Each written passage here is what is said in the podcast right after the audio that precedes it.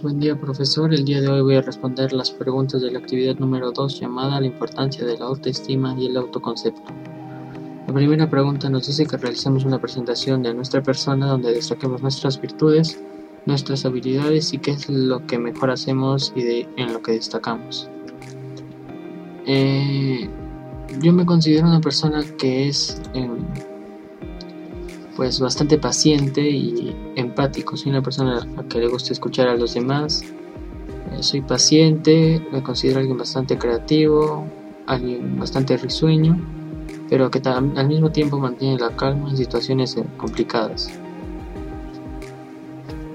¿Qué es lo que mejor hago? Eh, me considero bueno, porque no me considero mejor en nada. me considero bueno en diferentes aspectos como pueden ser el, en, algunos deportes como el básquetbol, el fútbol y en algunas cosas como la música. Eh, también me considero una persona que destaca bastante en lo académico, que le gusta aprender y que siempre tiene el afán de descubrir nuevas cosas. La segunda pregunta nos dice en qué te gustaría mejorar o trabajar con tu persona para sentirte mejor. Me gustaría trabajar más en, en mi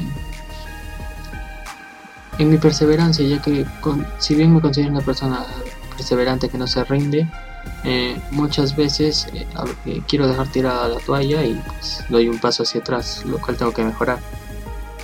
la tercera pregunta nos dice, cuando realizas un buen trabajo o actividad, ¿cómo te sientes?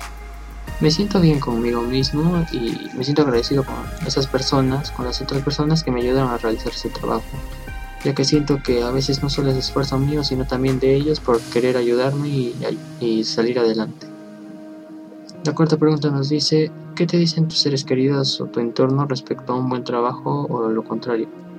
Cuando hago un buen trabajo generalmente me felicitan, me dicen que siga así y que, que me siga esforzando, que así voy a conseguir mis objetivos. Y cuando algo que, hago algo que no está muy bien, no son ese tipo de personas que te señalan, ¿no? que te que, te, que le toman importancia a los errores. Casi siempre tratan de ver el lado positivo y, y, ver esos aspectos, ya que realmente ver lo negativo no, no ayuda en nada. Y la última pregunta nos dice, ¿tú crees que la utilización de redes sociales ha afectado a la autoestima de las personas? Yo pienso que sí, porque muchas veces eh, las personas se dejan influenciar por, por un número de seguidores, por un número de likes, por el número de amigos que tienen en las redes sociales y realmente esas personas no son tus amigos, solamente son conocidos o perfiles falsos que a muchas veces buscan hacerte daño emocionalmente, pero en, ese, en esos casos siempre hay que no hacer caso omiso y, mirar para adelante y mirar la, la vida real, no, no una red social que, que realmente no, no, no ayuda en, casi nada, solamente para mantenernos informados y para distraernos un rato.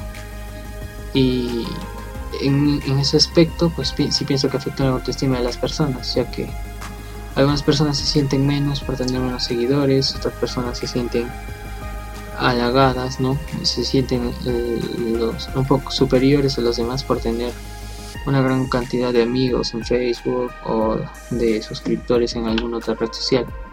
Pero al fin y al cabo eso no, no te hace mejor ni peor, simplemente es una red social que se le debe ver como una aplicación que puede servir para diferentes cosas, menos para hacerle daño a los demás.